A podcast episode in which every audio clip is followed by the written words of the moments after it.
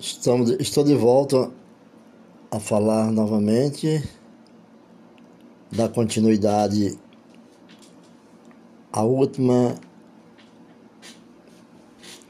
aula sobre exégese dos evangelhos.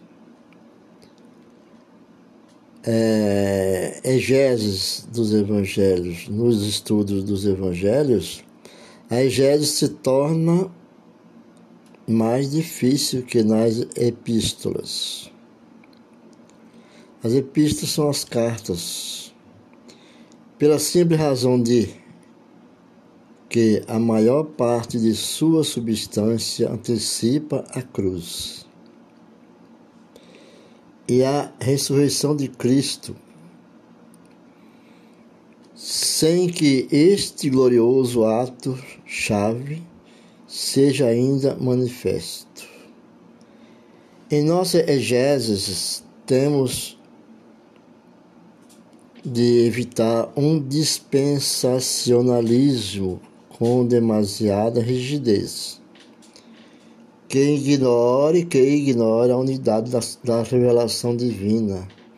E ao mesmo tempo compreender que, de fato, Deus opera por tempos e estações.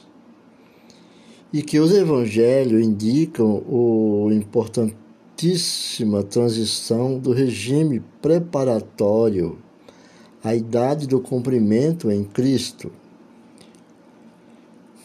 o prometido, prometido por Deus. A cruz se erige na consumação dos séculos, conforme está escrito em Hebreus, carta aos Hebreus 9, versículo 26. Para ela, todos os tempos anteriores apontam e dela todos os posteriores dependem.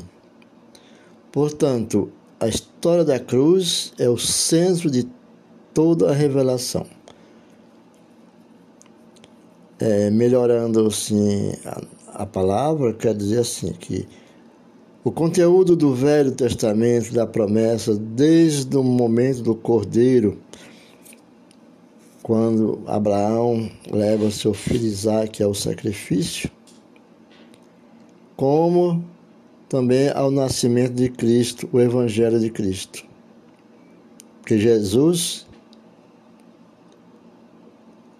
na cruz é o centro de toda revelação divina. No Evangelho de Mateus, o primeiro evangelho é o primeiro evangelho do Novo Testamento. Foi o que mais influenciou a história da igreja cristã no século II, ele já era, o Evangelho de Mateus já era conhecido em todo o cristianismo. Formava a base para a instrução sobre as palavras e a vida de Jesus Cristo. Por essa razão, era lido nos cultos e servia de orientação no preparo dos candidatos as pessoas da qual queriam ser, ser batizadas, quer dizer, ao batismo. Mesmo que ao longo da história da igreja os outros evangelhos tenham crescido em influência, muito em influência nos outros evangelhos. Mas o evangelho de Mateus continuou com a preeminência, como sendo o primeiro. Afirmações sobre a pregação de Jesus se orientam ainda hoje, primeiramente por Mateus. É essa o expositor da palavra de Deus através do seu filho, dos evangelhos, né? Primeiramente, nós temos que utilizar o Evangelho de Mateus. pois contém o Sermão do Monte. Muito importante o Sermão do Monte. As parábolas sobre o, rio, sobre o reino de Deus, as orientações de Jesus para a sua igreja e o discurso de Jesus sobre o juízo final. Devemos prestar muita atenção quando falarmos sobre esse tema do Evangelho de Mateus, porque é o primeiro passo de o, o cristão indo ao batismo, todos os fundamentos cristão do cristianismo estão locados através né, da leitura e do conhecimento são elencados neste Evangelho. Sendo assim, o Evangelho é caracterizado pelas grandes sequências de discursos que define também a, a estrutura do Evangelho. Porque tem um gênero também literário e o gênero literário é a comparação com o Evangelho de Marcos. Faz aparecer de forma especial as características de Mateus, de Marcos. Em vários lugares, Mateus registra as perícopes de forma mais abreviadas do que Marcos. Isso é evidente, por exemplo, no relato sobre a morte de João Batista, Mateus 17, do versículo 14 ao 21, e Marcos, do, do capítulo 9, 14 a 29. Então veja aqui. Marcos tem menos explanação, exposição, Mateus tem menos exposição. Mateus está de 14, é, de 14 a, a 21 e Marcos está do 14 ao 29. Né? Então a questão é se isso é o resultado de uma revisão do Evangelho de Marcos ou se Marcos detalhou o relato mais resumido de Mateus. Ou será que os dois relatos foram escritos sem dependência um do outro, mas a partir de uma outra base comum? Às vezes se pergunta por que nesse evangelho está assim e nesse outro está assim. Mas a situação atual das pesquisas bíblicas, teológica, arqueológica e histórica não permite uma conclusão segura. A característica mais importante do Evangelho de Mateus é a sequência de discursos que terminam sempre com palavras semelhantes no seu conteúdo. Exemplo: quando Jesus acabou de proferir estas palavras, né? Mateus 7, 28, 11 e 1, 13, 53, 19, 1 e 26 e 1. Isso dá a impressão de que o autor reuniu os discursos de Jesus em sequência temáticas essa impressão é reforçada pelo fato de que Lucas reproduz esses mesmos discursos de Jesus, só que em outros contextos. Para Mateus, esses discursos de Jesus eram tão importantes que ele abriu peso especial a eles ao relatar sermões interligados entre si por um tema comum. Então, na estrutura, do Evangelho de, de, de Mateus deu valor superior ao ensino de Jesus. Ele deu valor superior ao ensino de Jesus do que Marcos. No entanto, Mateus é mais conciso. No entanto, ele não ignora os diálogos de Jesus com os seus conterrâneos, os judeus, nem os milagres de Jesus. Assim como Marcos, ele também se os registra. Mas a marca especial de Mateus é o ensino de Jesus. Né? É, salta aos olhos que Mateus é, pressupõe entre os seus leitores um certo conhecimento da situação em que se passa os eventos do seu evangelho. Ele não explica costumes, tradições, expressões idiomáticas dos judeus. Mateus não explica. Como, por exemplo, o costume de, de lavar as mãos. Os falatórios que eram usados no braço, filactórios, filactórios que eram usados nos braços, no braço, no braço, né? Então, em Mateus 23, capítulo 23, verso 5. As franjas nos cantos das vestes, fio e cordões em azul e branco, que deveria lembrá-los nos mandamentos da lei. Também Mateus 23, verso 5. Ele registra expressões tão vividas de Jesus como quais o mosquito e engolisse o camelo, né? Essa é uma expressão bastante rigorosa.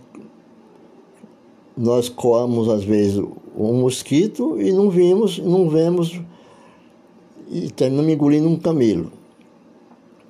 Mateus 23, no verso 24 também, né? No capítulo 23 e 20, no Mateus no capítulo 23 e 24.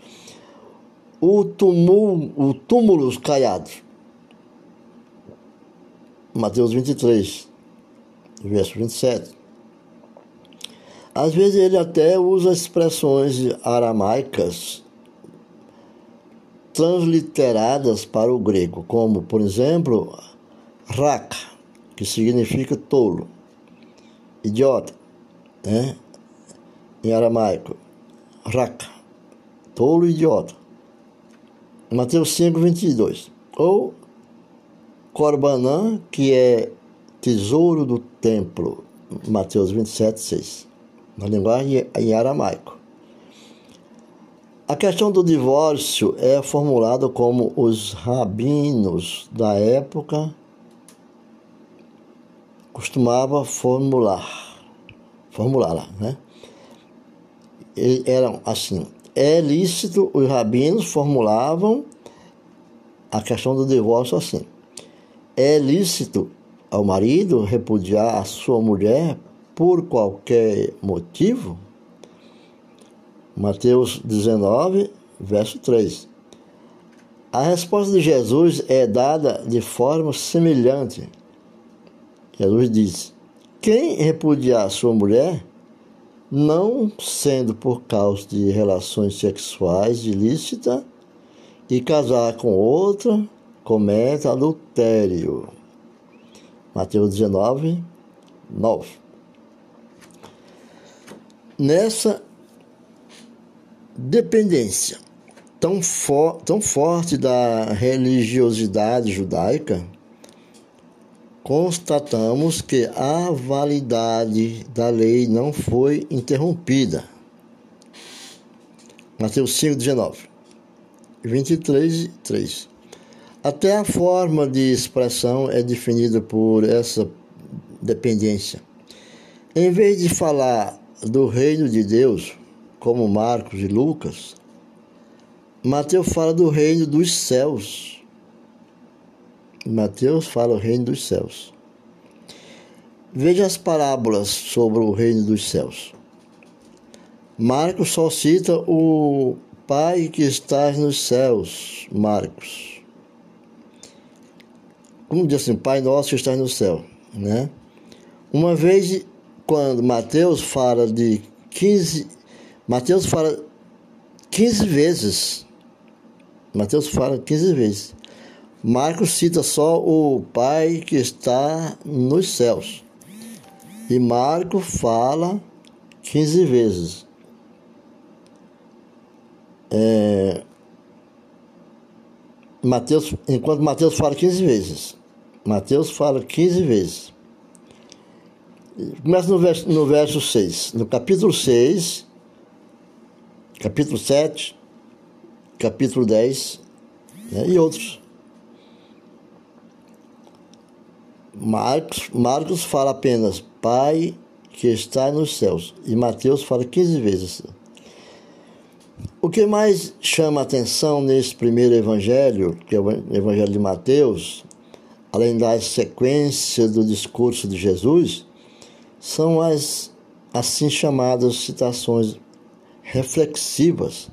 Nelas são mencionados acontecimentos da vida de Jesus na sua relação com o Antigo Testamento, as suas promessas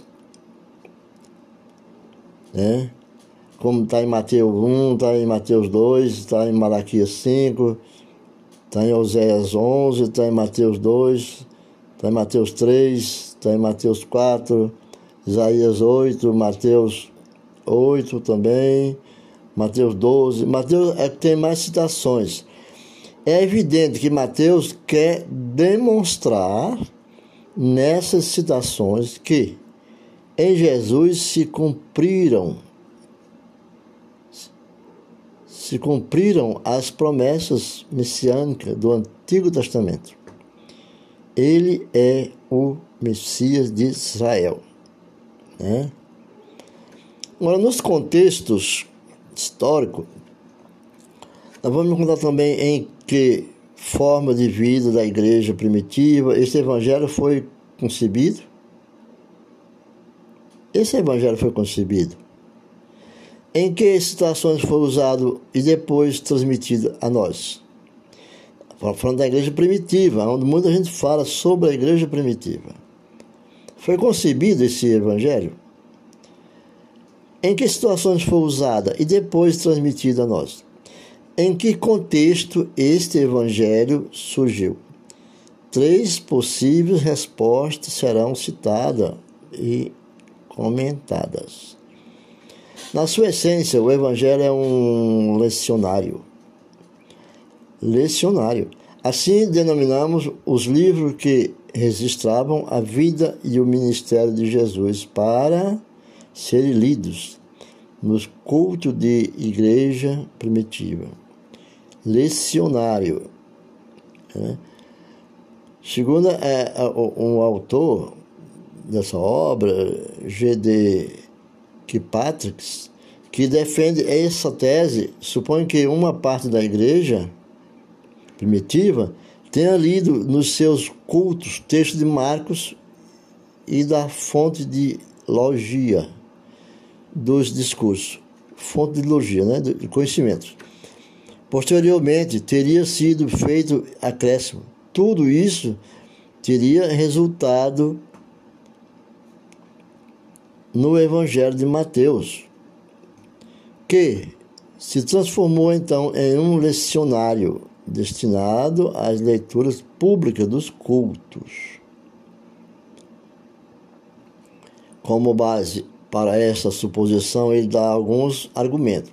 Por exemplo, melhor estilo oral, se comparado com Marcos, formulação mais resumida e mais exata a repetição de fórmulas e as frases completas nela contidas.